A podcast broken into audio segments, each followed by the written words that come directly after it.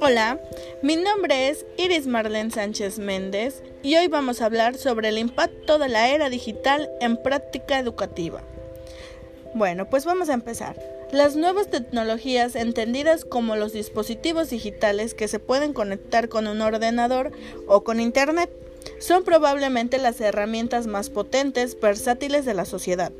Estas herramientas en su actividad docente lo cual podría explicar el poco éxito de los métodos educativos para formar ciudadanos preparados para afrontar los retos del siglo XXI. Estos valores y actitudes son elementos más útiles que el sistema educativo puede aportar para preparar a los ciudadanos en un futuro que en estos tiempos ha cambiado cada vez más, más rápido, de manera de nuevos conocimientos, el trabajo en equipo y las habilidades sociales.